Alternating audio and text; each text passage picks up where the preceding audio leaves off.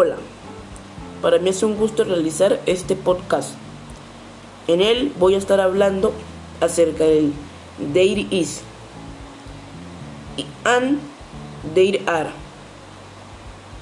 cuyos términos que significan hay en ambos casos. Pero ¿qué debemos saber? ¿Cuál usar en determinado momento?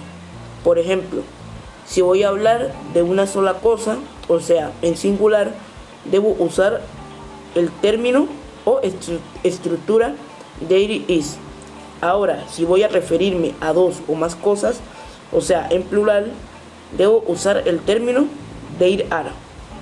Otro, otro aspecto importante que debemos tener en cuenta es una regla que hay y nos indica que si no vamos a referir a una cosa en singular, debemos usar la letra A, que significa un o una.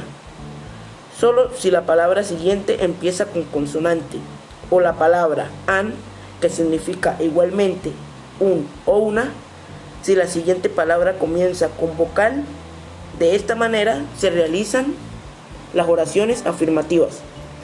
Ahora para formular o expresar de forma negativa estos términos, se realiza de la siguiente manera. El there is o there are, seguido de la contracción not, para negar la existencia de lo que se desea expresar.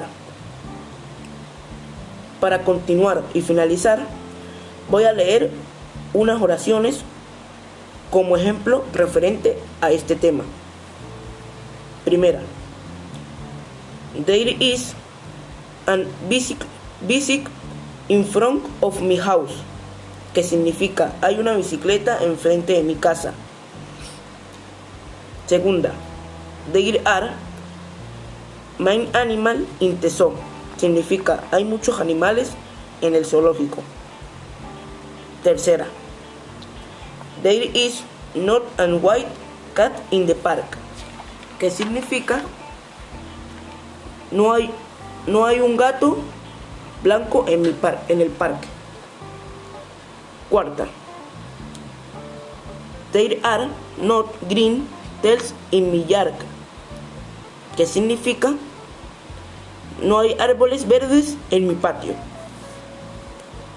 Bueno, bueno mis queridos oyentes, espero que haya sido de su agrado y utilidad este, este podcast.